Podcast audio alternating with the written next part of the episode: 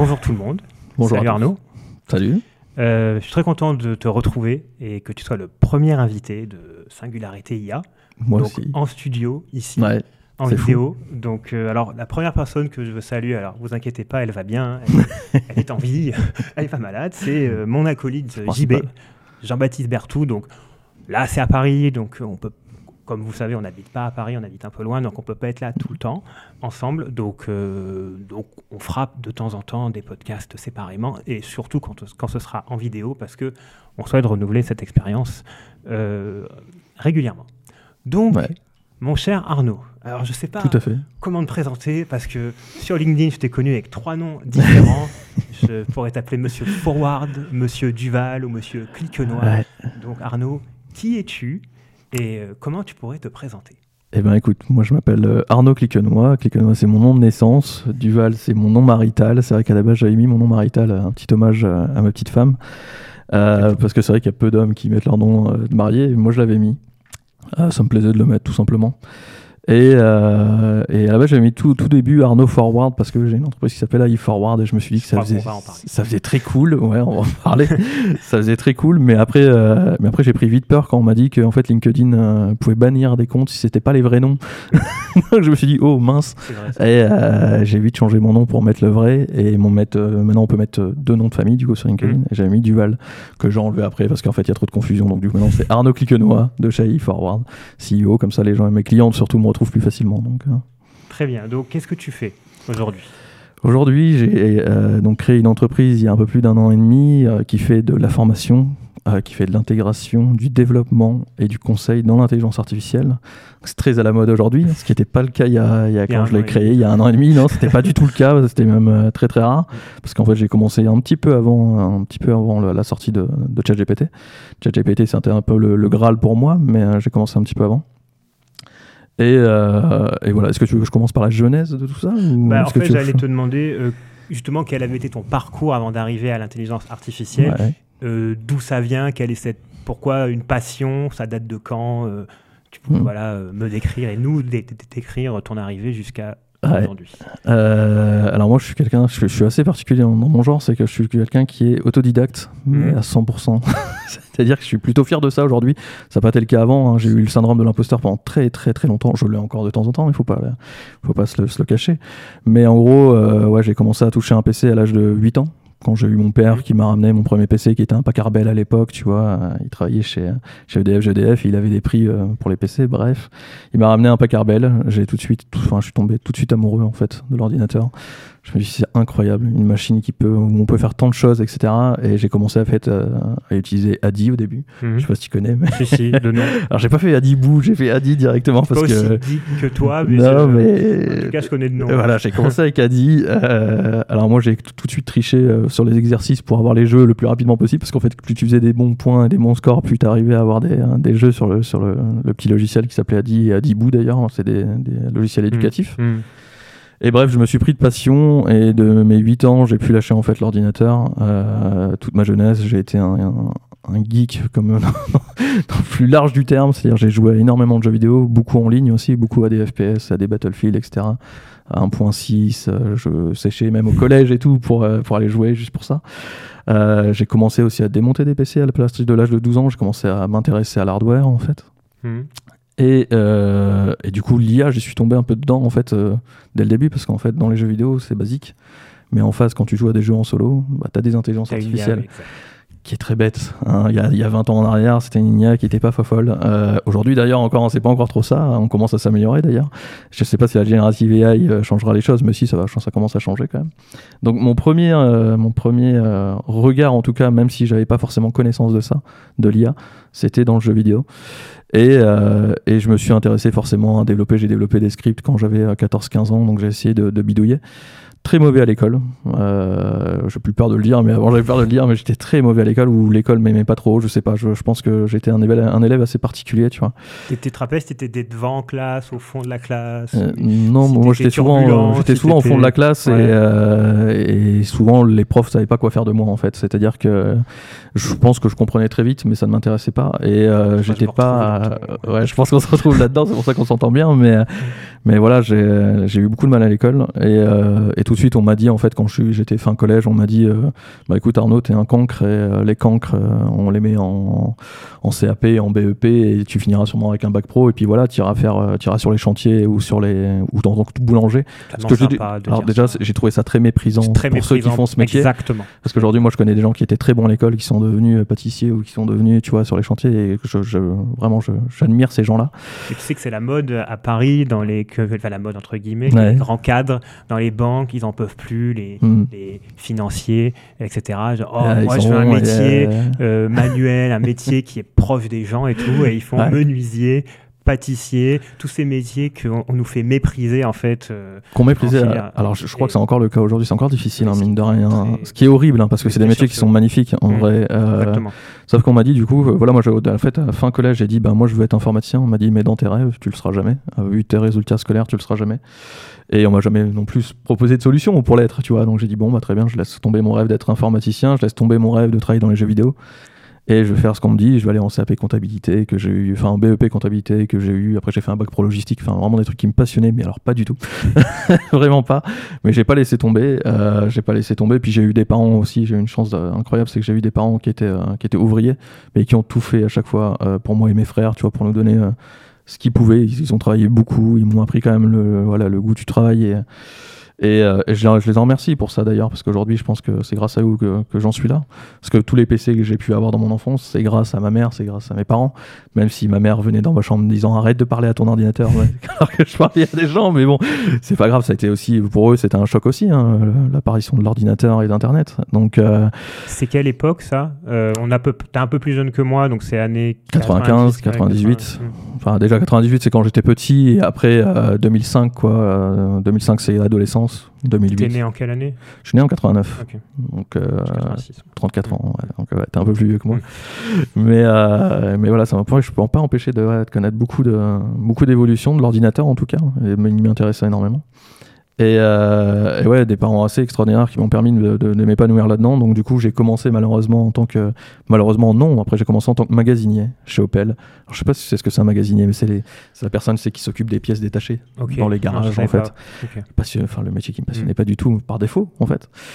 Et euh, j'ai quand même réussi à trouver là-dedans que ce que j'aimais le plus, c'était d'aller au comptoir et de parler aux clients. Je me suis dit, putain, j'aime vachement ça, j'aime quand même vachement euh, alors ce contact avec les clients, tu vois, je me suis dit c'est un truc qui me, qui me correspond. Je me suis dit ok, je veux devenir commercial.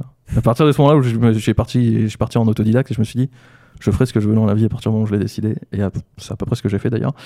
Et du coup, je me suis dit, je vais être commercial. Mais pour être commercial, il faut bien commencer quelque part. Donc, du coup, j'ai été vendre des jeux vidéo à Micromania en tant que simple vendeur. Après, de vendeur, je suis passé à vendeur de fenêtres.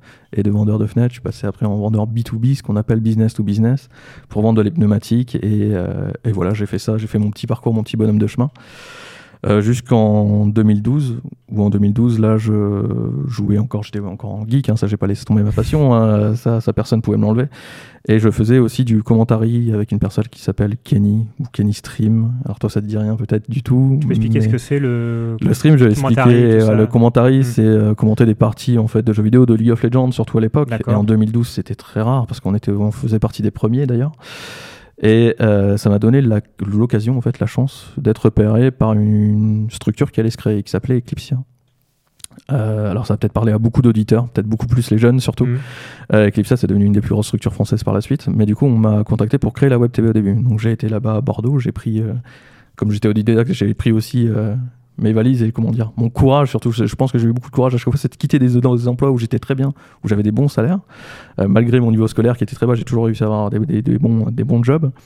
Et je suis parti à Bordeaux, j'ai créé une web TV en trois mois avec euh, Kenny Stream, euh, maintenant qui est aussi très très connu dans le milieu du streaming.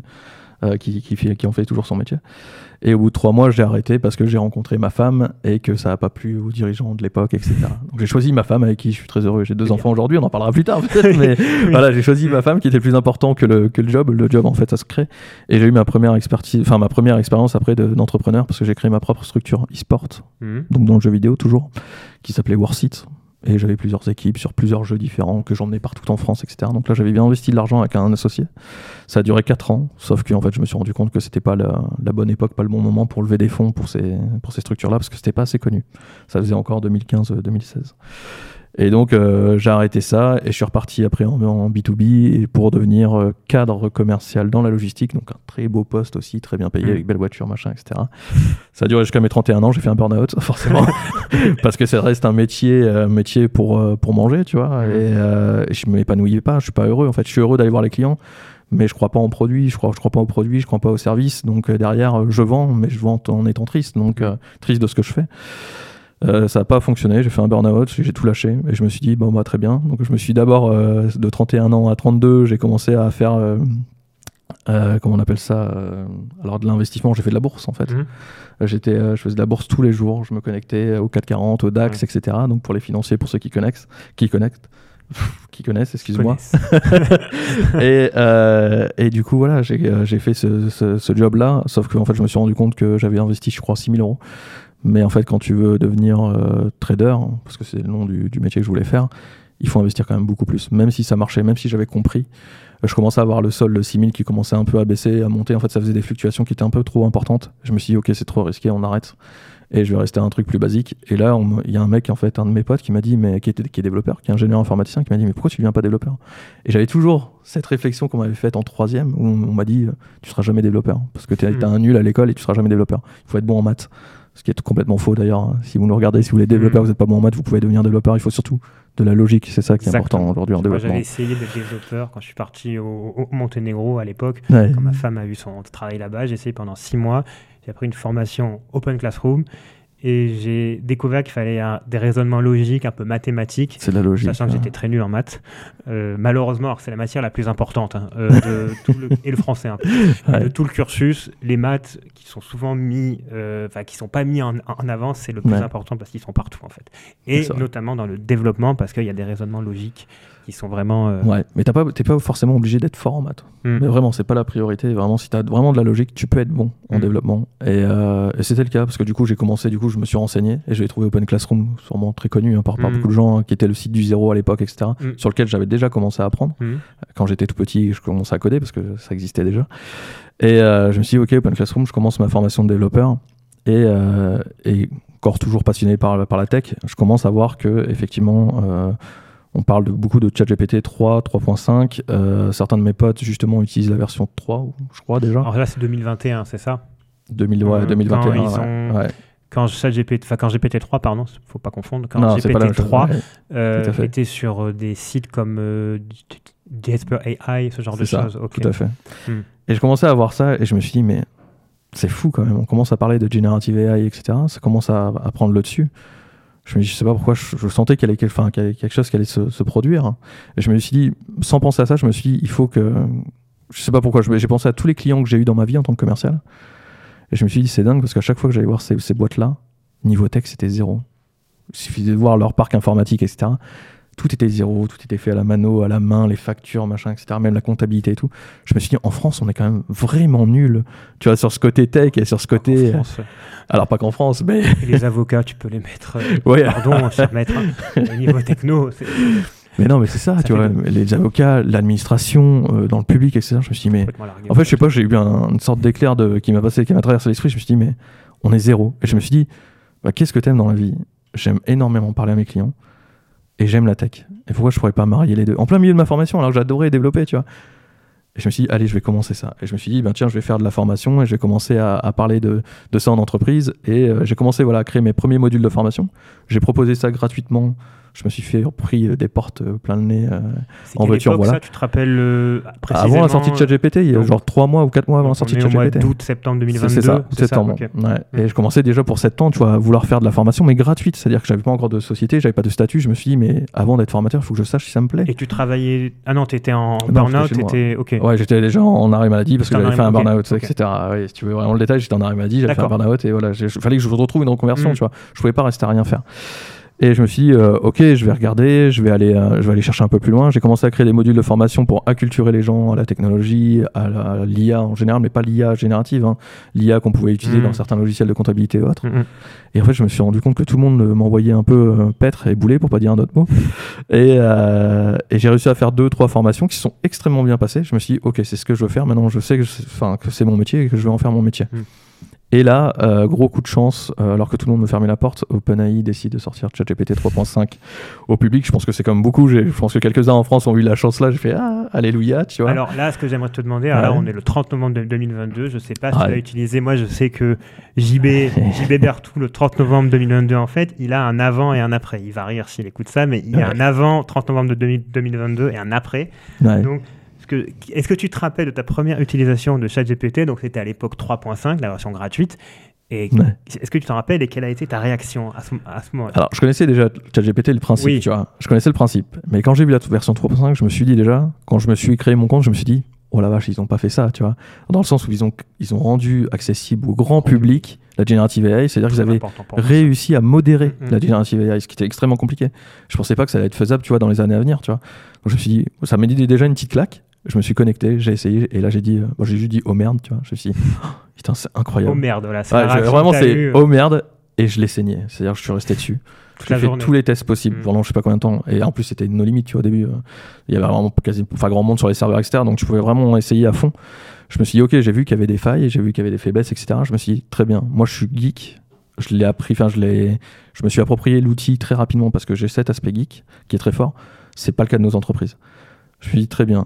J'ai eu, cette réflexion dans ma tête, je me suis dit, très bien, en France, on n'est pas bon dans la tech. Vraiment, on n'est pas bon en entreprise, dans la tech, on n'est pas bon qu'est-ce que je vais faire? Je vais les former, tu vois. Je me suis dit, je vais les former à l'IA, à l'IA générative avec ChatGPT. Je me suis dit, c'est extraordinaire, on peut faire déjà pas mal de choses avec euh, ChatGPT 3.5. Et à partir de ce moment-là, j'ai j'ai recréé des, des modules de formation qui étaient spécialisés du coup dans la générative AI et avec euh, ChatGPT, etc. Et, euh, et là, par contre, bizarrement, euh, les formations gratuites sont parties comme des pipins. j'ai formé de là où j'avais fait 2-3 formations, là j'en ai fait presque une quinzaine gratuitement. C'est beaucoup, hein, 15. Mm. hein, c'est, je faisais des formations de 3h30 quand même, donc je prenais Mm. toute une matinée ou toute une après-midi avec Mm. 10 personnes et je les formais gratuitement.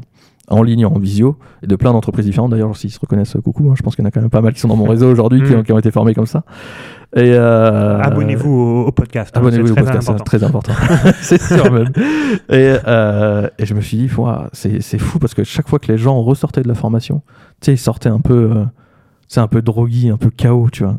Je pense qu'ils- et là je me suis dit, mais c'est fou parce que c'est pas une révolution, c'est une évolution de la technologie. J'en Mhm. suis conscient que c'est pas une révolution. Je suis pas TF1, je suis pas là pour faire du buzz, tu vois. Mais j'étais quand même conscient que ça bouleversait complètement la façon de travailler des gens, tu vois. C'est-à-dire qu'ils pourraient en faire plein de choses à partir du moment où ils apprenaient à utiliser la technologie. Parce qu'en fait, ça s'apprend. Aujourd'hui, on sait que ChatGPT, tu peux l'utiliser et en faire n'importe quoi. Exactement. Ou apprendre à l'utiliser, ça c'est complètement différent. Tu vois, c'est tout un autre métier. Bien l'utiliser. À bien l'utiliser, c'est tout un autre métier. Mm. Donc il y a eu cette partie-là où j'ai fait beaucoup de formations gratuites et en début février, euh, j'annonce à ma femme que j'arrête ma formation de développeur, ce qui lui a pas plu. Euh, elle m'a dit, toi tu commences un peu à me saouler parce qu'effectivement je suis un peu une puce à faire plein de choses. Mais là je lui dis, écoute, je pense que euh, y a quelque chose à faire. Et je pense qu'on peut aller, on peut faire un, un beau truc et je pense que je peux faire 3, 4, 5 formations par mois et en vivre, tu vois. Partir solopreneur à la base, hein, c'était quand même Mm. le but. hein. Euh, et je- j'ai créé euh, AI Forward, qui était une SASU. J'y ai mis 5000 euros de capital et j'ai dit, allez, go, j'y vais. Et je fais des formations. Et je... Du coup, le réseau s'était un peu aussi agrandi, hein, parce que j'avais un réseau de... qui était proche du néant sur LinkedIn. Et je suis arrivé à un réseau qui était genre 600 ou 700, ce qui était énorme pour moi à l'époque Mm. en février. Aujourd'hui, il y a plus de 5000, donc euh, c'est trop cool, tu vois. Février mais- 2023, on est d'accord. oui. Février 2023, Mm, ouais, ça a été très vite. hein. C'est- Oui, parce que sorti en novembre 2022. donc c'est une année qui va très Ouais. vite, hein, en fait, savez février qu'on- 2023. On, on a l'impression que c'est au final. En fait, c'est à la fois très court et très long. C'est très court et très long. c'est. Il y a eu tellement de changements en un an et demi, même un peu moins. là, on tourne, on est en janvier 2023, euh, Ouais. janvier 2024, pardon. 2024, ouais, et euh, on a changé et en fait, ça fait que 14 mois au final. Ça fait que 14 mois. Et, Ouais. et donc, en 14 mois, on a l'impression qu'il s'est passé tellement de choses. Alors, on va en reparler, hein, mais. Parce qu'on a beaucoup travaillé aussi. C'est ça, on a pas mal tra- travaillé, fait Ouais. beaucoup de tests. Et Hmm. entre le 30 novembre 2022 et aujourd'hui, donc euh, 15-16 janvier 2024, Ouais. Il, y a eu tellement de changements, de déceptions aussi. Ça, on en parlera Beaucoup. parce qu'il y a des Ouais, choses. euh, beaucoup, bien sûr. euh, Il y a un arrêt un peu- net un peu. Ouais. Et, euh, et, et donc, c'est vachement intéressant de voir comment on a évolué. Mm. Donc, on est en février là, et tu, donc, tu crées une, une SASU, donc qui s'appelle AI Forward. Donc là, on est au mois de janvier 2024. Où en est AI. Forward aujourd'hui? Est-ce toujours une SASU? Qu'est-ce qu'elle est devenue? Euh, Qu'est-ce que tu as fait donc en gros entre euh, Janvier et enfin, février en, aujourd'hui. en presque un an quoi. Oula, énormément de choses. Euh, énormément de choses. On a tout le temps que. Je... Alors, qu'est-ce que j'ai fait? J'ai commencé du coup à faire, effectivement, comme je t'avais dit, j'ai créé des modules, j'ai commencé à faire des formations pour les professionnels, mais ce coup-ci vraiment pour les entreprises ciblées, c'est-à-dire que c'était des boîtes qui venaient et je faisais des formations, soit des chefs d'entreprise, c'était du one-to-one, soit euh, une personne quoi, avec 8, 8 étudiants, quoi, tout simplement. Moi, en tant que formateur, à 8 étudiants plutôt, excuse-moi. Euh, et j'ai vu que ça prenait beaucoup d'ampleur. J'ai vu surtout que ça prenait beaucoup d'ampleur par rapport à mon réseau LinkedIn. Alors c'est vrai que j'étais novice moi sur LinkedIn, hein, j'ai très peu d'expérience. Je me suis dit tiens c'est quand même vachement bizarre. Dès que je poste, j'ai énormément de réactions, énormément de vues, énormément de personnes qui m'ajoutent et qui me posent énormément de questions aussi. Donc je me suis dit ok donc là l'intérêt il est vraiment réel de certaines entreprises qui me prennent conscience de l'ampleur de ChatGPT et de, de ce que ça peut représenter. Parce qu'on parle de ChatGPT, mais on parle des LLM en général, mais Mm. bref des LLM en général. Et je me dis, ok, donc là, il y a quelque chose qui se déroule, il y a quelque chose qui se passe. Il faut, euh, il faut, voilà, je, je me dis peut-être qu'il y aura peut-être plus grand, plus, plus, enfin, plus à faire dans le futur, à voir. Et, euh, et j'ai commencé à enchaîner les contrats, enchaîner les contrats, puis euh, j'ai commencé à enchaîner aussi les conférences, ce qui était complètement nouveau. Euh, D'ailleurs, j'ai fait la première grosse conférence que j'ai fait, j'ai fait une petite conférence avec 60 personnes, ce qui était déjà euh, panique à bord hein, pour moi. Beaucoup. Je suis monté sur une scène comme ça avec le micro, euh, tu vois, à parler d'IA où je me sentais pas à ma place parce que forcément ça de l'imposteur, machin, euh, bref, Non, mais ça, tu connais. voilà. Euh, tu connais. Pourtant, pourtant, je suis un passionné. Je connais Mm. très bien, de mon- très bien mon sujet, très bien mon domaine. Je suis pas un expert, je suis un passionné. N'y a pas de master 2 ou, doc- Non. ou doctorant spécialisé en formation IA, ChatGPT. Non, ça n'existe pas. tu vois. Même formation à la Generative AI, non, ça n'existe pas, tu vois. Donc, euh, donc j'avais toujours ce- cette paire. Et puis après, j'ai euh, un autre gros client qui s'appelle Copilot, avec qui j'ai formé plus de 120 personnes euh, dans le groupe. Euh, D'ailleurs, coucou aussi à Copilot, ça s'il me voit. Où j'ai eu un gros coup de cœur aussi. C'est un client avec lequel je suis très proche parce que j'ai fait ma première grosse conférence, c'est-à-dire 300 personnes euh, sur l'île de Ré, tu vois. Et là, 300 personnes, ça, ça cause déjà un peu plus. Hein. T'arrives sur une scène et là, je me suis dit, ouais, non, j'ai pas ma place, encore moins, tu vois. Je me suis dit, mais, mais ils vont, ils vont pas m'écouter, machin, etc. Et en fait, en une heure, ils ont euh, vraiment apprécié. Ça leur a effectivement mis aussi une petite claque, hein. toujours le même effet. hein. Quand on parle d'IA quand on parle d'IA, de Generative AI, souvent les gens se prennent une petite claque. Et, euh, et là, à partir de ce moment-là, je me suis dit, ok, ça commence à devenir euh, sérieux. J'ai fait une formation pour une chef d'entreprise qui avait un club, un club de, de chefs d'entreprise, comme on appelle ça? Fait beaucoup de chefs d'entreprise, excuse-moi. Euh, et du coup, cette, et je lui ai fait un prix parce qu'on s'entendait bien, machin, etc. Je lui ai fait un prix. Elle m'a dit ah super. Et bien du coup, pour te remercier, je t'invite dans mon club qui s'appelle le club M3 euh, à Paris. Bref, donc j'ai dit ok, super. Et en allant dans ce club-là, j'ai rencontré une personne à ce moment-là qui s'appelle Marion. Marion Brunefort, euh, qui était une DAF d'une très grande entreprise, mais qui commençait à quitter son entreprise parce qu'elle avait un désaccord avec euh, son patron. Et en fait, ça a matché tout de suite parce que moi, autant je suis un excellent, je pense, commercial et communicant et créatif sur les, les- les formations, etc. Autant elle, elle est une excellente dirigeante, chef d'entreprise ou à manager aussi toute la partie administrative que moi, je ne gère pas du tout je contrôle pas Tu du tout. insinues que tu es mauvais en, en tout ça. Je suis très mauvais. je suis très mauvais en tout ça. On n'est pas bon en tout. Euh, on on n'est pas bon en tout, tu vois. Et moi, je sais reconnaître mes faiblesses. Et je me suis dit, euh, là, là, là, je me suis posé la question. Je me suis dit, ok. Surtout qu'à ce moment-là, je commençais à être un peu dragué par euh, des personnes qui venaient me faire des propositions, même financières, pour s'associer, 3, 4 personnes, voire Mm. 5 personnes. Alors là, on est. Euh, Là, mois? on est juillet, là. Ouais, C'est à peine euh, 5 mois. 5 mois. C'est vrai que ça passe Donc en vite. 5 mois, alors est-ce que que tu sais combien de clients tu as eu à peu près? Combien de personnes tu as formées en 5 mois? En 5 mois, combien j'avais formé de personnes à ce moment-là, sachant que j'avais. Alors, c'est vrai que j'ai- omis la petite partie où j'avais créé un site où je faisais une formation complètement gratuite sur apprendre à utiliser Octogo ChatGPT. Euh, non, c'était pas Octogo, c'était Ah, euh, un autre site, c'était ok. iforward.com où tu pouvais oui, apprendre à utiliser. ChatGPT. Euh, gratuitement d'ailleurs, beaucoup s'en ont inspiré sur LinkedIn. Coucou les gars, hein, si, si vous reconnaissez. Mais ouais, au tout début, en janvier, j'avais créé ça en fait. Euh, Je me suis dit, oh, je vais- alors je suis un bon samaritain, je vais faire 12 vidéos sur lesquelles j'avais travaillé genre une semaine et demie, tu vois, pour apprendre aux gens à utiliser ChatGPT totalement gratuitement. Genre, ils mettaient un email, ils avaient ces 12 vidéos, tu vois, qui duraient plus de 2 heures et demie, tu vois. Donc un taf monstre, et je l'offrais gratuitement. Me demande pas pourquoi, je voulais, je pense. euh, jouer un peu au, au communicant, tu sais, ou à l'influenceur LinkedIn, c'est pour me avoir un gros réseau et puis pour pouvoir après vendre mes formations, tu vois, je me suis dit ça au début. Et euh, mine de rien, j'avais déjà formé plus de 400 personnes, tu vois, rien qu'avec ça. Et 400. si je compte Mm. ceux que j'avais fait gratuits, etc., euh, ça a été vite, mine de rien. Je crois qu'il y a plus d'une centaine de personnes que j'avais formées. Donc j'avais ouais, à peu près 500 personnes. 500 quoi. personnes Ouais, et en, en clients à peu près, tu sais. euh, En client pur, ça devait représenter 6-7 entreprises. Ouais, donc c'est beaucoup parce que. Ah, c'est beaucoup pour mois, moi. Ah ouais, c'est beaucoup. T'avais pas un Ah, réseau bah de oui. fou non, sur LinkedIn Un réseau zéro même. Presque tu veux dire. invisible. Ouais, non, non, les contrats pro, ouais, c'était, pas grand chose, c'était beaucoup pour moi. Ça paraît pas grand chose aujourd'hui pour une entreprise de formation, mais ouais, j'avais 6 six clients tu vois. Et, euh, donc, euh, donc plus, euh, plus les gros clients qui arrivaient par la suite, hein, mais bref. Et du coup, ouais, en juillet, je rencontre Marion, avec qui je m'entends super bien, sauf que elle, c'était pas le moment. Tu vois, il y a forcément, il y a des moments où il faut se rencontrer. Et j'ai attendu, du coup, juillet, août, j'ai préparé énormément ma rentrée. Et j'ai signé aussi des gros contrats, des un peu plus gros contrats pour former plus de personnes encore. Et là, j'ai créé des modules, etc. Et j'ai proposé à Marion de me rejoindre, je crois, en septembre. Parce qu'en fait, elle est venue me coacher. Et au bout de allez, 20 minutes de discussion avec elle, elle m'a dit oh, C'est incroyable, Arnaud, ton entreprise, elle grandit vite. Il faudrait quand même que tu penses à t'entourer. Et, j'ai posé mon stylo, je dis bah écoute, ça tombe bien parce que ça fait trois mois que je pense à une personne euh, et c'est toi. et là, elle s'est mise en, elle s'est mis en arrière. C'est presque un date en fait. Ouais, c'est ouais, toi, c'est toi que, en fait, que, avec qui j'ai envie de travailler. en fait, elle s'y attendait pas du tout. Et je dis mais attends, mais c'est logique, Marion. Je dis je t'entends, je m'entends avec toi comme une amie, euh, comme si je te connaissais depuis toujours. Enfin, es, on est l'opposé, tu vois, au niveau du business, mais en même temps, ça se complète hyper bien. Et en fait, j'avais raison parce que ça fait euh, là presque, presque 4 mois qu'on travaille ensemble. C'est hyper fluide. Et elle m'a fait passer un step-up aussi. Elle m'a fait passer de ce stade de solopreneur à entrepreneur, tu vois. Hmm. Qui était aussi mon rêve de toujours, hein, d'enfant. Hein, tu vois, je me suis toujours, enfin, toujours eu ça dans ma tête en disant un jour je serai peut-être entrepreneur. Sauf que même s'il y a beaucoup de gens qui m'ont un peu enfoncé à ce niveau-là pour dire que je serais toujours incapable de, déjà d'être développeur. Donc entrepreneur, t'imagines, c'est encore un niveau au-dessus. Et en fait, je me suis dit, ok, là en fait, je touche mon rêve, tu vois, du bout du doigt. Et euh, grâce à Marion, euh, qui va me structurer justement sous forme d'entreprise, je vais arriver à, atteindre ce rêve-là, en fait. Euh, et, c'est ce qui est en train de se passer parce que depuis, effectivement, on a structuré, on a financé, on est en train aussi de, voilà, de voir avec les banques, etc. C'est pas facile hein, de monter une entreprise. C'est pas du tout le même enjeu. Hein. C'est vrai que là, mm. passer de solopreneur en entreprise, tu vois, avec les locaux, machin, etc., c'est quand même beaucoup plus, beaucoup plus compliqué aussi.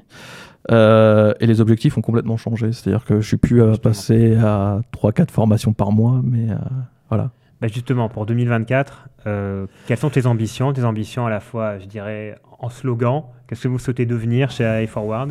Quelles sont les projections chiffrées, que ce soit en chiffre d'affaires, en nombre de personnes formées, en formateurs? Ouais.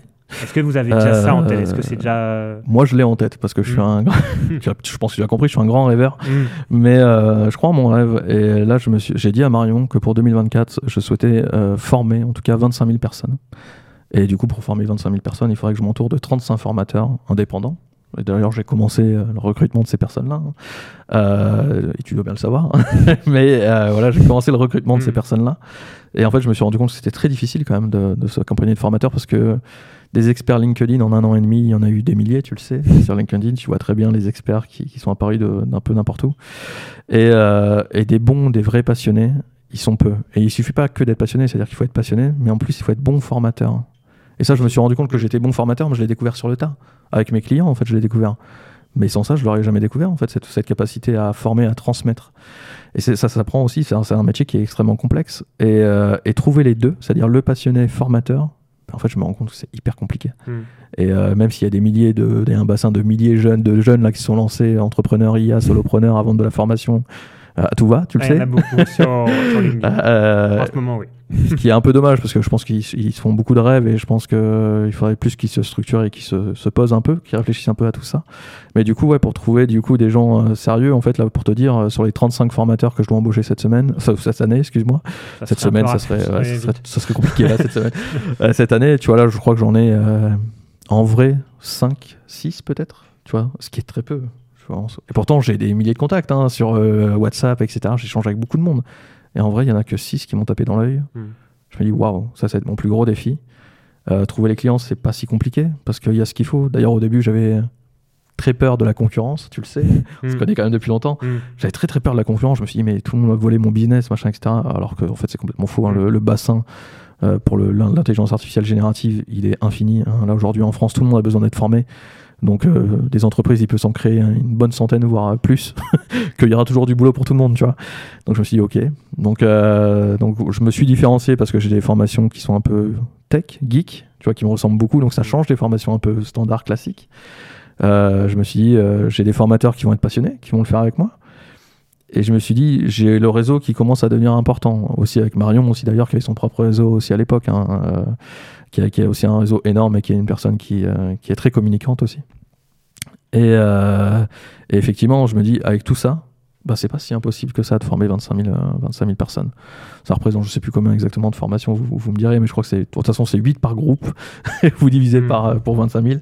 Euh, vous avez le nombre de formations qu'on doit réaliser. C'est beaucoup, mais pas Mm. tant que ça. Comme je dis au début, Euh, j'étais pas très bon en maths, donc on va pas calculer. on va pas on va demander mais- à ChatGPT qui n'est pas bon en maths. mais, non plus, euh, mais voilà, mais ça va très vite. Et en fait, je me suis rendu compte que ça allait beaucoup plus vite que ce que j'avais pu imaginer, tu vois. Parce Mhm. qu'il y a énormément de choses à faire. Les, les clients sont en demande dans le sens où euh, aujourd'hui, ChatGPT en entreprise, c'est très mal compris. Oh oui. Et Ah, ça, euh, je peux te le confirmer. T'es bien passé ouais. pour le savoir Ouais. aussi. Aujourd'hui, quand tu vas, en fait, je me suis dit, mais tout le monde est au courant parce que TF1 en parle tout le temps, machin, etc. Je me suis dit que dans ma tête, je me disais, tout le monde est à mon niveau, tu vois. Et en parlant mal, Bah, c'est même pas ça, c'est que je me dis, critique. même en niveau technique, tu vois. Oui. Et en fait, je suis arrivé en entreprise et à chaque formation qui passait, je me dis, mais en fait, personne n'y connaît rien. Mm. Alors les gens ont testé, hein. ils me disent à chaque fois, oh ChatGPT, ouais, ouais, j'ai créé un compte, euh, j'ai fait un poème. Oh, c'est rigolo. voilà. Le mec, il fait de la rédaction toute la journée. hein. Donc c'est rigolo. Ça C'est de la rédaction faire- toute la journée. Voilà, c'est ça, tu vois. Donc tu vois, ces mecs-là, je les aime bien parce que souvent ils me disent, euh, je leur dis, tu vois, je leur dis, mais qu'est-ce que t'attends aujourd'hui de la formation, de la formation et qu'est-ce que t'a- t'attends de l'IA en général? Bon, rien. De toute façon, l'IA, pour moi, je trouve que c'est pas terrible, machin, etc. et ces mecs-là, à la fin de la journée, c'est ceux qui sont KO, tu vois, sonnés en mode, oh, putain, je vais faire tout ça aujourd'hui avec l'intelligence artificielle. Bah c'est ça, ça, ça, ça les... En fait, moi j'appelle ça l'intelligence augmentée, tu vois, pas intelligence artificielle. Je l'ai piqué à Luc Julien, hein, Luc Julien que j'aime beaucoup, euh, pour ceux qui connaissent. Mais euh, Bah, tiens, justement, je vais te demander, euh, comment tu définis l'intelligence artificielle? Bah moi je la définis en tant qu'intelligence augmentée. Je trouve que c'est la plus belle définition aujourd'hui. C'est pas de la vraie intelligence parce que c'est des mathématiques. On sait qu'aujourd'hui c'est des statistiques.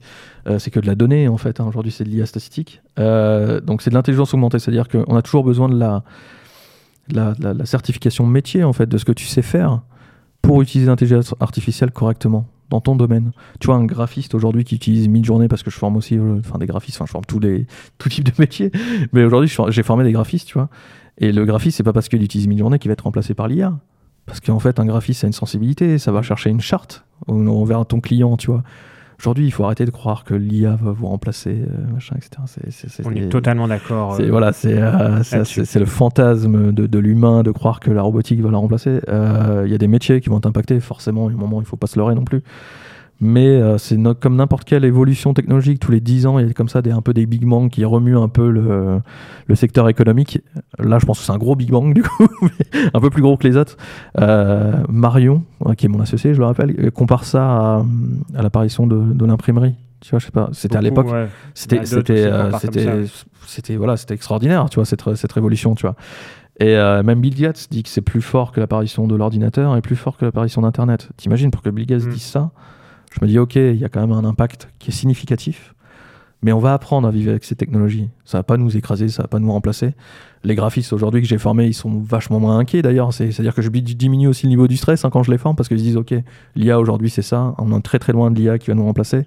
Aujourd'hui, avec Midjourney, euh, je peux faire ça, je peux faire des, des typos pour mes clients qui sont incroyables, parce qu'effectivement, ça rend leur boulot encore plus fabuleux et encore plus fun, tu vois. Et c'est surtout ça que je leur apprends, tu vois. Je leur apprends à avoir un step-up grâce à l'IA. Et du coup, ça fait de l'intelligence augmentée, parce que c'est comme si tu avais un assistant hyper doué qui t'aidait dans tes tâches du quotidien. Ou soit, soit c'est un step-up, soit ça te fait permet de rentrer à la maison avec un mal de crâne un peu moins important. Souvent, je dis ça en rigolant, mais c'est vrai. Parce que tu as toutes les tâches répétitives, etc., qui te saoulent et qui souvent te prennent une énergie que tu n'as pas envie de donner pour ça, en fait, qui est fait aujourd'hui par l'intelligence artificielle. Mais Ou par les intelligences bah, artificielles. parce que si tu reprends la définition de. Enfin, pardon, pas la définition, la volonté de départ, donc qui date des années 30 ou, ou, ou Ouais, 40, c'est de reproduire le cerveau, en fait. C'est-à-dire, Ouais. c'est pour ça qu'on dit que c'est un réseau de neurones. ouais. Et donc, c'est pour ça que moi, l'expression intelligence artificielle, me, enfin, moi, je la trouve, je trouve que c'est une bonne correspondance parce qu'au fond, on veut reproduire une intelligence, donc l'intelligence Mm. humaine pour le coup, mais c'est artificiel puisque ce sont des ordinateurs et tout. Alors après, parce Ouais, que moi, j'ai eu sur LinkedIn, loin. alors c'est pas Mm. toi, bien sûr, mais j'ai eu Mm, sur. LinkedIn des, des- gens qui adorent philosopher, euh, Ouais. surtout que euh, il faut pas dire intelligence artificielle, ce n'est pas intelligent. Alors oui, c'est bête, c'est un programme.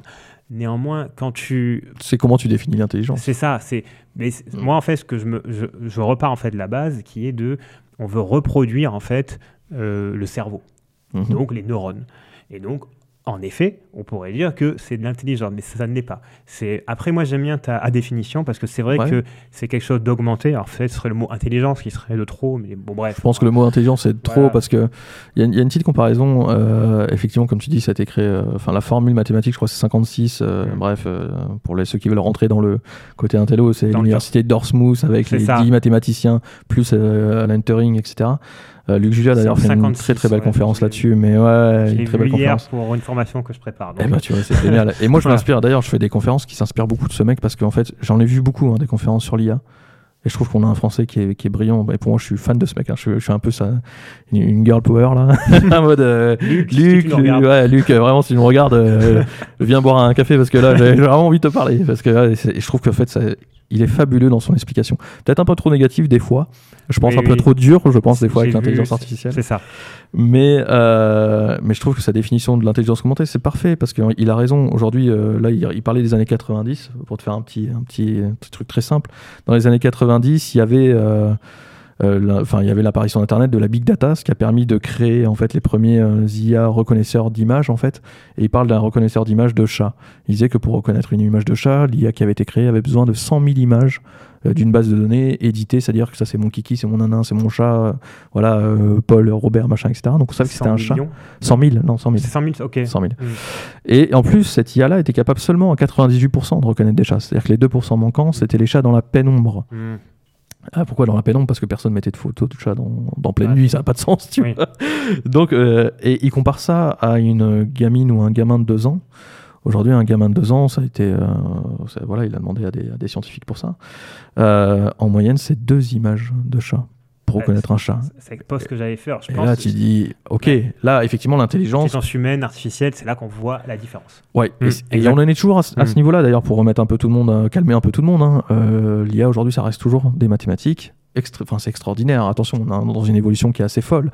C'est extrêmement complexe en termes de mathématiques, mais on reste quand même pas dans de l'intelligence. Ça reste quand même une machine, et on le voit d'ailleurs quand on pose des questions à ChatGPT, parce que je te parle de ChatGPT parce que c'est ce qui est utilisé par le plus de monde, mais on voit que des fois il y a des incohérences où ça sonne pas bon, enfin ça sonne faux parce que parce que c'est pas intelligent, parce que mm. ça ne ressent pas. Un robot. Pas, faut pas oublier, voilà, c'est un robot qui parle. je pense que l'intelligence émotionnelle est très importante chez l'humain. Mm.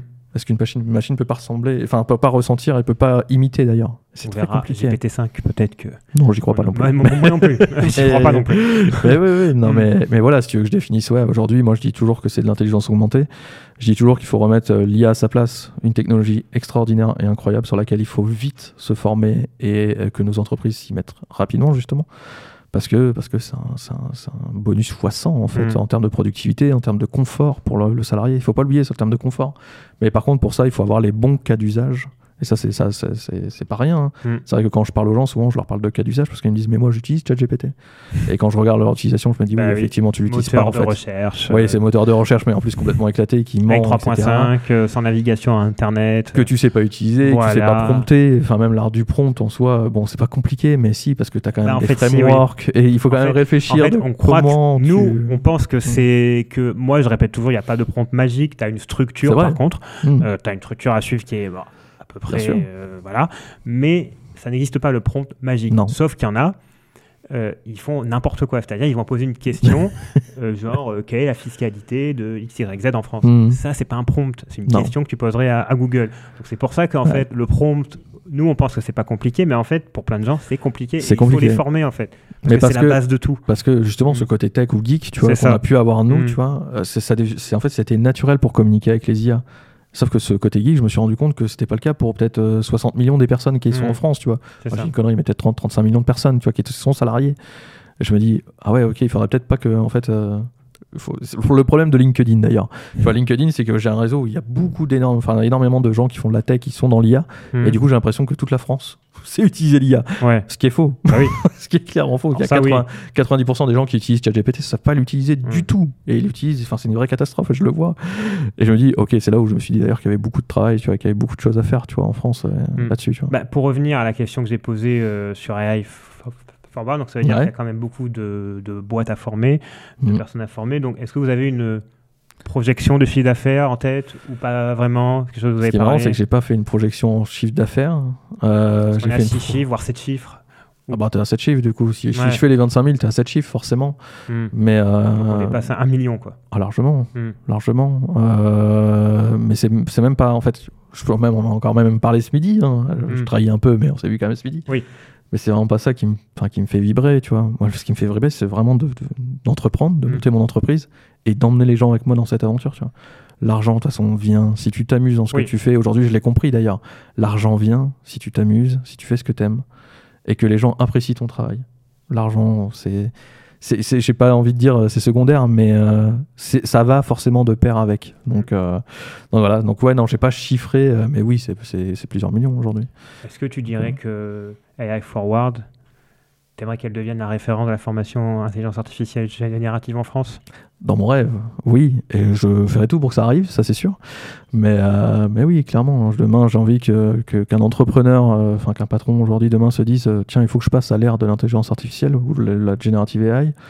Euh, AI Forward va m'accompagner, c'est-à-dire qu'ils vont ils vont, ils vont aller chez moi, ils vont un peu regarder mon entreprise, me donner des conseils, former mes salariés et peut-être même aussi faire des connexions avec euh, des, logiciels parce qu'effectivement j'ai des partenaires aujourd'hui parce que je fais de l'intégration aussi. Donc vraiment, tu vois, j'ai conçu AI Forward en, tant que réelle entreprise qui va de la formation jusqu'à l'intégration, consulting et même je commence même à développer, tu vois. C'est-à-dire que je travaille même aujourd'hui avec des développeurs qui sont avec moi pour développer même des logiciels spécifiques pour certaines entreprises. Donc vraiment, je me suis dit, bah ok, je couvre tous les champs du possible, je vais être le leader et je le serai.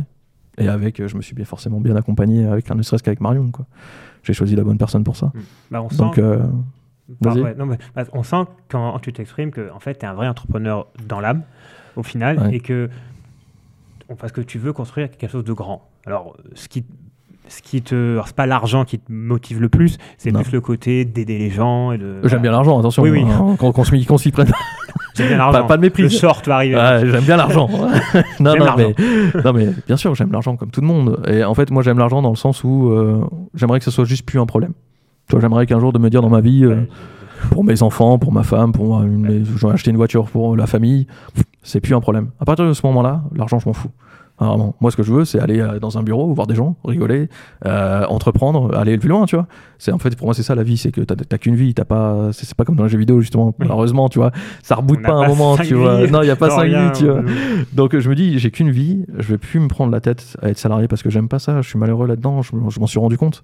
Donc allez, go, j'entreprends. Et en entreprenant, bah, je, je vais m'amuser et je vais créer l'entreprise de mes rêves. Et j'espère que je serai un bon patron, je touche du bois, et pour l'instant ça se passe bien avec les gens avec qui je travaille.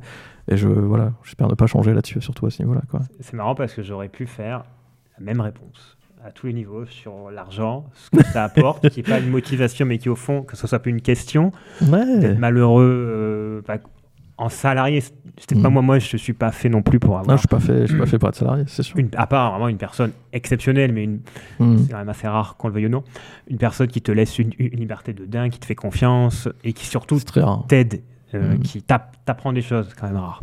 Ou t'es pas un numéro, cas, quoi. Ou alors on Mm. n'est pas les bonnes personnes pour ça. C'est peut-être nous le problème. Ou je fait. pense que c'est peut-être nous le problème, hein, des fois on Oui. dit peut-être pas la même chose. Mais je pense que c'est pour ça qu'on s'entend peut-être pas, enfin qu'on s'entend super bien d'ailleurs, c'est que, oui, parce qu'on l'a peut-être pas précisé, mais quand même on est amis quand même depuis, on se connaît depuis. L'année dernière. Ouais, Ouais, bah, au final, aussi, ça- ouais, ça ouais. paraît longtemps, mais on a C'est tellement de c'est choses vrai à que j'ai rencontré que- beaucoup de monde, mais il y a deux personnes qui m'ont marqué, c'est toi tu le sais, et, euh, et Marion qui est mon associé Mm. aujourd'hui, mais toi c'est vrai qu'on se parle tous les jours, etc. Donc, euh, mais, euh, mais ouais, parce qu'on se ressemble aussi énormément, Mm. tu vois, sur ces aspects-là, et, euh, et je pense que oui, c'est pas anodin que tu répondu la même chose. Je pense, ouais. Pour le coup, on a une différence.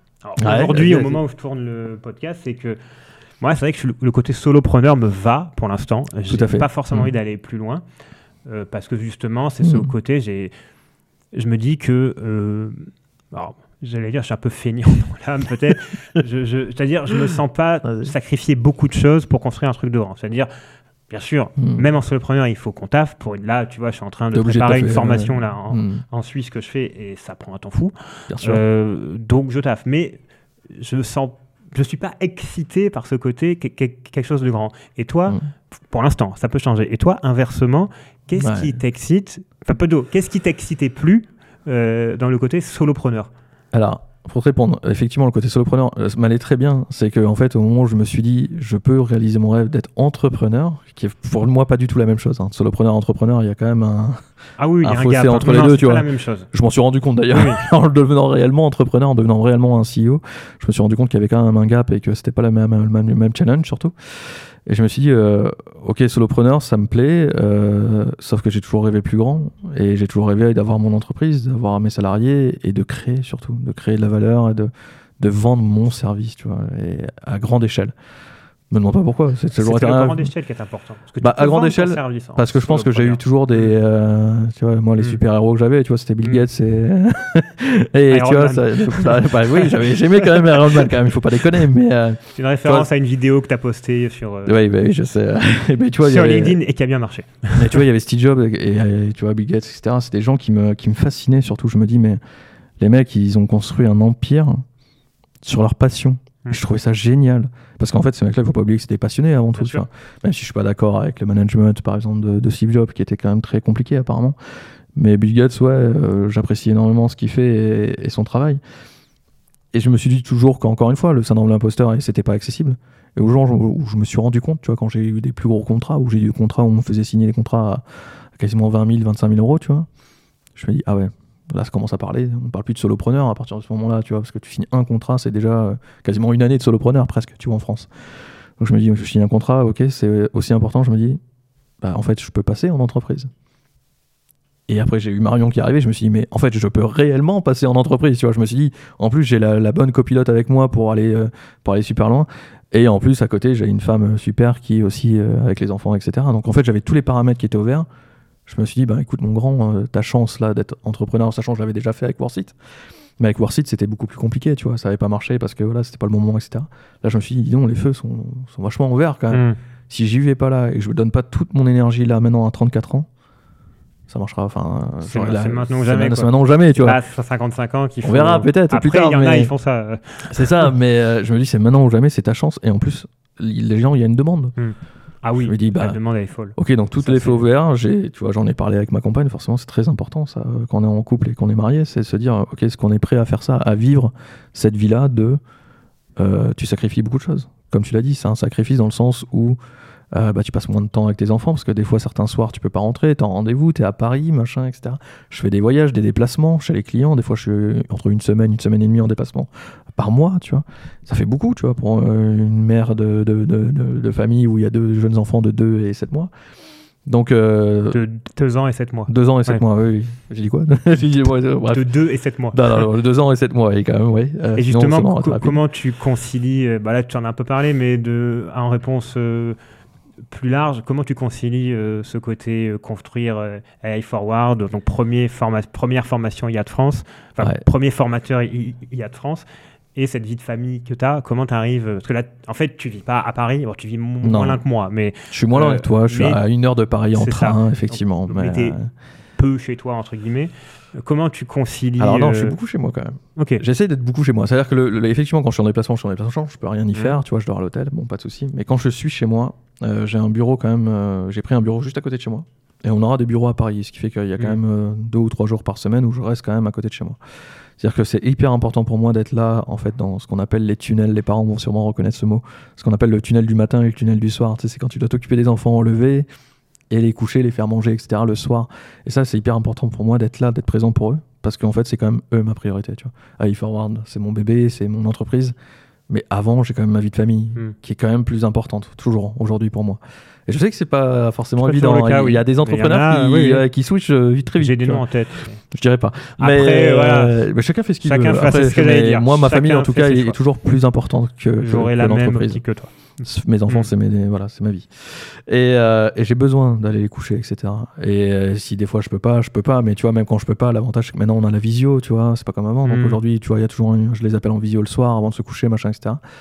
Donc je les vois quand même. Il y a toujours un besoin de les voir et, et autres. Et j'ai surtout une, euh, ouais, une compagne qui euh, pourtant est professeur des écoles, qui a aussi un métier qui est très prenant, mais qui, euh, bah, qui crée l'aventure avec moi aussi. hein. Mine de rien, c'est aussi une associée indirecte. Les gens l'oublient souvent quand il y a un, chef d'entreprise ou une chef d'entreprise, il faut pas oublier qu'il y a le, comp- enfin, le compagnon ou la compagne qui est derrière et qui gère les enfants, qui est un tout autre métier qui est très difficile aussi.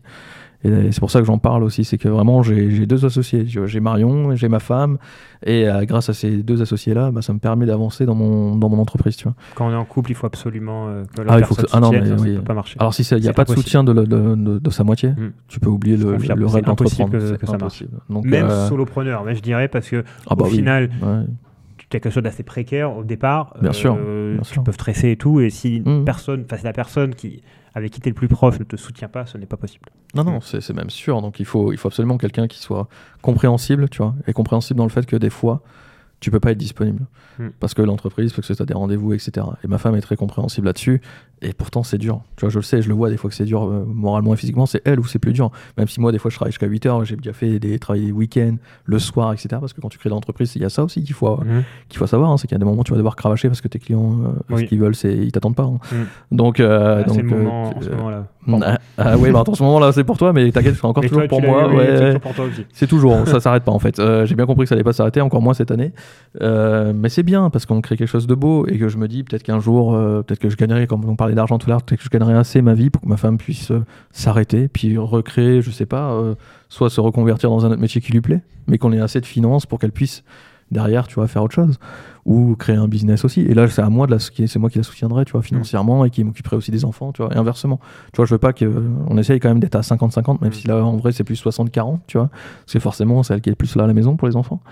Donc, euh, donc ouais, j'aimerais bien un jour rééquilibrer, mais pour ça, il faut forcément. Il y a toujours une histoire d'argent en fait. Hein, quand il faut bien vivre, il faut bien que tu te loges, il faut bien que tu te nourrisses. Tes enfants, ils ont besoin de s'habiller, etc. Une question à la fin. Et moi, j'ai plus envie que ce soit une mmh. question. c'est juste pour ça, tu vois. Et, le jour où c'est plus une question, je me dis, waouh, c'est cool, je peux encore entreprendre encore plus, tu vois. C'est génial, tu vois. Mais vraiment, c'est une passion surtout. Mais... Mmh. Alors, là, comme le retourne, euh, quand on approche de la fin, j'ai envie de te poser quelques questions. Alors, on, on reviendra sur le côté perso à la fin pour terminer sur ça j'ai envie de revenir au, sujet du podcast, donc l'intelligence artificielle générative. et j'ai envie de te poser deux, trois questions, alors pas d'actualité, mais plutôt de. Mhm. Euh, qu'est-ce que tu penses de ça? Des réponses assez courtes, alors pas en cinq mots, hein, mais des réponses assez courtes. Je te fais des trucs courts. J'ai envie, euh, en fait, vraiment d'avoir ton avis euh, sur ça. Donc, tu as déjà un peu répondu à ça. Tu as dit que mhm. des personnes comme Bill Gates disait que euh, l'intelligence mm. artificielle, alors je ne sais plus si c'est l'IA ou l'IA générative qu'il a dit, euh, était une révolution aussi importante, voire plus importante que l'était Internet. Tout à fait. Qu'est-ce que tu en penses, toi? Ah, je suis complètement d'accord. Hein. Mm. En vrai, j'ai connu, tu vois, cette apparition d'Internet. J'ai commencé avec le modem 56K. Donc, euh, j'ai connu ça. Et, et, bien évidemment, parce que parce qu'Internet, ça a été progressif. Je sais pas si, alors, je sais pas si tu t'en rappelles, parce que tu es du même âge que moi, ça a été très progressif, 56K, 512. Ça a apparu dans les foyers très doucement, machin, Minitel, enfin, compagnie, etc. Et, euh, et par contre, là, ChatGPT, euh, ça a fait comme un gros boom, tu vois. Ça a apparu le 30 novembre. Euh, le, 1er décembre ou le 2 décembre, il y avait déjà, je sais pas combien de millions de personnes qui étaient connectées et qui testaient. 100 millions en janvier, je crois. Ah, mais c'est énorme, t'imagines 100 janvier millions de 2023. ouais, mais en un mois, du mm. coup. Tu dis 100 millions en un mois ça a explosé tous les records d'utilisateurs, mm. machin, etc. Je me suis dit, ok, ouais, là, c'est bien plus impressionnant. Ça va beaucoup plus vite. Et les gens se l'approprient plus vite parce qu'en fait, il faut pas oublier que l'IA générative, enfin, les LLM, surtout, ce qu'ils utilisent, c'est le langage humain pour communiquer, en mm-hmm. fait. Et rien de plus facile que d'utiliser son propre langage maternel. C'est la révolution. C'est ça, c'est là la révolution. Tu vois, c'est ça que les gens ont du mal à comprendre entre. C'est pas la générative AI qui est la révolution, c'est la communication avec celle-ci qui est, qui est la révolution. C'est-à-dire le langage humain. Et là, ça a tout changé. Ça a tout changé. Et alors, pour le coup, la question qui suit a vraiment un lien avec ce que tu viens de dire, parce que tu as parlé d'OpenAI. Euh, on ne parle que de cette entreprise, plus ou moins, euh, en bien et en mal, puisqu'il y a eu euh, un petit micmac où ouais. Batman a été viré, puis revenu. Enfin bon, on passe. Est-ce que tu penses que OpenAI a déjà en gros, à gagner la bataille de l'intelligence artificielle générative ou est-ce que c'est le Alta Vista euh, de, de l'IA générative? Pour les plus jeunes, euh, Alta Vista était le premier moteur de recherche mondial, en fait, hmm. euh, qui a indexé les pages web, qui n'existe plus aujourd'hui, puisque est arrivé un certain Google en 98 qui a hmm. pris le marché et qui l'a tué. Ah. Qui quasiment tué. Oh, il a tué. Donc Alta Vista a, disparu. est-ce que OpenAI, pour toi, peut euh, subir un destin à, la, Alta Vista ou est-ce qu'ils ont aujourd'hui trop d'avance? Parce que, enfin, n'oublions pas, parce qu'il y en a qui ne savent pas peut-être que OpenAI a hmm. Microsoft désormais derrière qui a mis 10 milliards euh, dedans. Ils vont peut-être lever 100 milliards, là j'ai lu. Euh, ils aimeraient, en, tout cas, et Microsoft possède 49% d'OpenAI. Donc avec, tout, hmm. avec toutes ces infos, est-ce que tu penses que on est sur du Alta Vista ou est-ce qu'on est vraiment sur un champion qui va pas être délogé La réponse, voilà, euh, était un peu complexe. T'inquiète pas, je vais te la donner la réponse. Euh, c'est marrant parce qu'on a eu la même conversation il y a deux mois. Je t'aurais dit OpenAI, euh, tout, il va tout défoncer, pas de problème. De toute façon, il suffit de. D'ailleurs, j'ai été très médisant avec, avec Mistral, qui est notre, notre, notre LLM français. J'étais très médisant au début en me disant mais arrêtez avec Mistral, ok on lève, allez même si on lève 1 milliard, vous comparez ça à OpenAI qui lève 10 milliards, voire même 100 milliards là bientôt, je dis c'est ridicule. Et en fait j'avais été trop dans l'optique de l'argent fait le produit. Mm. Ben, en fait non, l'argent fait pas le produit. Euh, là en faisant des tests, forcément pour mes clients, pour moi-même, etc., je me suis un peu pris une claque. J'ai compris que ChatGPT devenait moins bon dans ses résultats, je l'ai vu au fil des mois. Et d'ailleurs, je suis pas le seul à le ressentir. Il suffit de hmm. parler à des gens qui, s'y intéressent un peu et on voit que ça, ça, diminue quand même fortement. Et euh, les résultats baissent parce qu'en fait, ils, ils mettent ce qu'on appelle des, barrières. En fait, ils, modèrent l'intelligence artificielle. Et plus ils la modèrent, et plus ils la rendent mauvaise dans ses réponses, parce que du coup, ils la privent un peu de liberté de réponse. Et du coup, elle donne des réponses très génériques, très mauvaises. Enfin, vraiment, moi, je, je trouve plus mon compte là-dessus. Et je me suis mis à utiliser Mistral là depuis deux semaines. Et je me suis dit, mais en fait, Mistral, c'est mieux. les réponses sont vachement mieux. Euh, on peut en plus l'installer plus facilement parce que c'est d'open source, donc on peut l'installer plus mm. facilement en entreprise. Moi, c'est un vrai enjeu hein, pour le B2B, c'est un vrai enjeu pour mes clients. Donc ça coûte vachement moins cher de créer des choses avec Mistral aujourd'hui. Et en plus, Cocorico, quoi, c'est français. C'est-à-dire que autant j'étais médisant, mais autant je me suis dit, mais t'es complètement abruti parce qu'en fait, euh, l'utilité, elle est complètement folle, les réponses sont extrêmement bonnes, et je trouve que le confort d'utilisation d'un Mistral est hyper bon, tu vois. Enfin, vraiment, je trouve ça chouette, les réponses sont justes, et, euh, et même dans le droit, tu vois, quand tu fais du juridique, etc. Je parle pour toi plus, tu vois, mais c'est une IA qui, hmm. qui, a vachement appris sur le, le droit européen, français, etc à différence de OpenAI qui est très américain. Il faut que tu leur. Ouais. OpenAI, ChatGPT, tu dois lui donner la source. Moi, j'ai pas de test, je l'avoue. Hein, je ah ouais, pas la formation je te le conseille. je te le conseille. Je te le mais conseille ça, mais... Ma, euh, ça fait partie de ma liste des choses à tester. Euh, pour euh, voilà le, le, faire mais je vais le faire là dans les dans les jours qui viennent il faut juste que je finisse cette formation et que je fasse donc j'allais te demander si l'open source a un avenir la réponse est oui clairement, clairement. tu vois moi après, les réponses changent selon le mm. mois où on pose la question. Tu disais OpenAI, il y a deux mois, il casse tout. Là, euh, peut-être pas. Peut-être que dans deux mois, GPT-5 va sortir et là, ça y est. Euh, voilà. Mm. Il y a un mois, c'était le fameux Gemini de Google euh, que tu allais tout tuer, qui a fait un flop absolu parce que la vidéo était trafiquée. Enfin, c'est quand même une honte. Hein. faites attention à ce que vous lisez d'ailleurs sur les réseaux sociaux. Oui. Mm. Mais bon, moi, je suis créateur de, sur LinkedIn et je sais ce qui attire les gens. Euh, je sais que les phrases chocs, les accroches, les machins, euh, euh, c'est ça qui va. voilà. Mistral est français. Tout à fait. Il y a l'EACT qui est sorti en Europe. Est-ce que tu mm. penses qu'une réglementation peut aider Mistral à se développer? Non. non, clairement pas. plus tu réglementes, enfin c'est comme on parlait d'OpenAI, tu vois, plus tu mets des barrières, plus c'est compliqué après d'avoir des résultats. Là, c'est pareil, plus les LEA, euh, enfin, les, c'est très difficile d'ailleurs à dire, hein, vraiment merci les gars. Le règlement européen. Les règlements européens sur l'IA, euh, plus ils se sont amusés à mettre des barrières et plus ils ont mis des bâtons dans les roues justement à nos start euh, européens. Et c'est dommage parce qu'il ne faut pas oublier que les cerveaux les plus brillants de l'intelligence artificielle, il n'y a pas de débat, c'est en France qu'on les a. On est très fort en maths justement, là pour le coup les maths sont très bonnes, enfin c'est très mm. utile pour le développement sur Python et sur l'IA en général. On a des très très gros cerveaux qui sont très bons, d'ailleurs on le voit avec Mistral, bravo les gars. Et derrière, on a les, Européens qui arrivent avec une connaissance euh, quasi de zéro, et puis qui arrivent et qui disent Ah, mais on va mettre des bâtons dans les roues un petit peu de tout le monde, et puis on va essayer de cadrer tout ça. Alors, c'est très bien de vouloir cadrer de, des mauvais côtés de l'intelligence artificielle, parce qu'on ne parle pas de, des deepfakes, euh, des, des, des, des, fake news, etc., qui peuvent être créés avec l'IA. Ça fait partie de notre quotidien maintenant. Mais par contre, il ne faut pas abuser non plus sur la réglementation, parce que derrière, bah, tu mets des bâtons dans les roues, et plus tu mets des mmh. bâtons dans les roues, plus tu laisses de l'avance aux concurrents euh, américains et chinois. Je peux être que d'accord avec ça, puisque j'ai fait des, plusieurs posts LinkedIn sur le sujet que euh, réglementer c'est bien, mais on réglemente quand on, a déjà un concurrent. Euh, quand on n'emploie pas de gros mots, enfin quand on ose employer les gros mots que sont le protectionnisme et tout, et qu'il faut justement que euh, développer une IA européenne, alors qui peut être française hein, ou allemande, pas grave, bah, là pour le coup elle est française, c'est cool, mais c'est pas en mettant des bâtons dans les roues aux innovateurs et tout, Hugging Face est parti aux, États-Unis. Donc, euh, mhm. faut.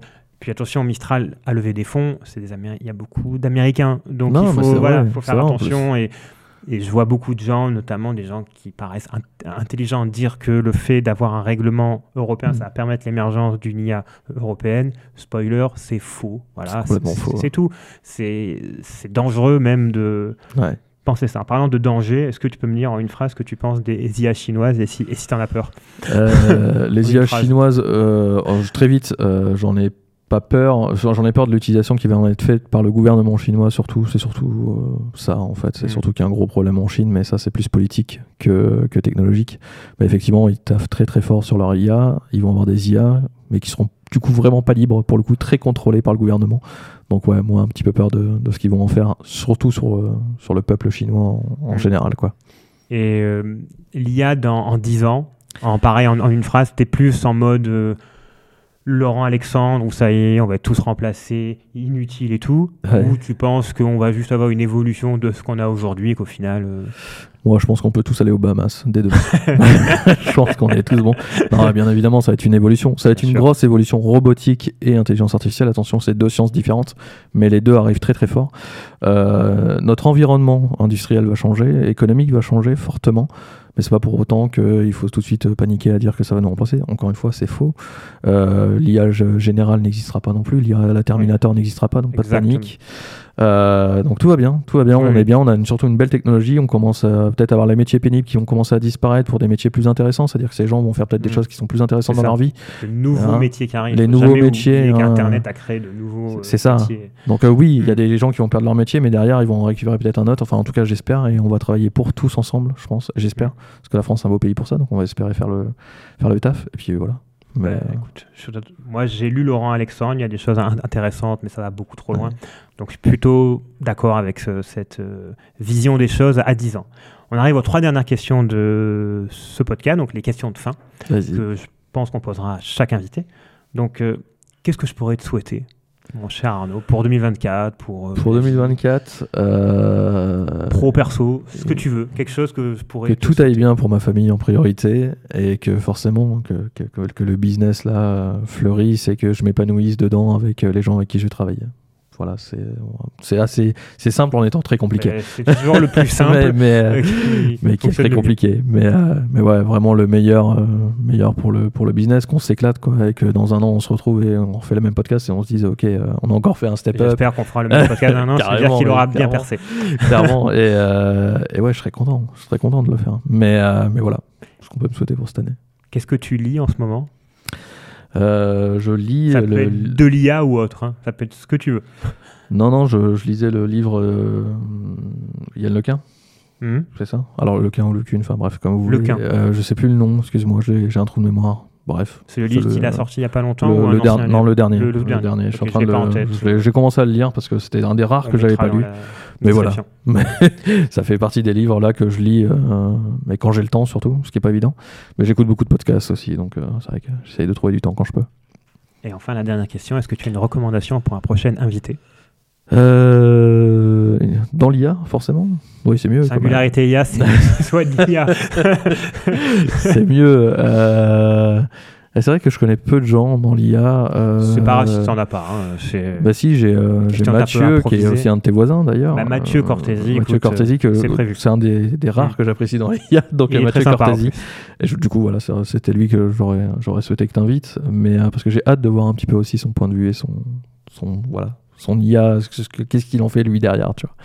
Euh, après, il y en a plein, mais euh, peut-être Ludovic aussi, euh, Ludovic qui fait des Mm. vidéos sur YouTube, hein, qui, est, qui est très bon. Ludo Salen, tu parles Salen, Ouais. tout à fait, qui est très très bon aussi. Donc voilà, si tu arrives à l'avoir, ça serait très cool parce que je pense que voilà, c'est aussi un passionné qui fait du business différent et qui a aussi explosé sur YouTube pour ça. Donc voilà, deux personnes qui peuvent être intéressantes. Bah écoute, je note et c'est des gens que j'aimerais vraiment qu'on invite, soit JB, soit moi, soit ensemble. Merci Arnaud. Euh, je pense que cette première euh, édition en vidéo s'est bien passée. C'était très cool, très En rapide. hein. C'est passé très vite. C'est Par très contre, c'est.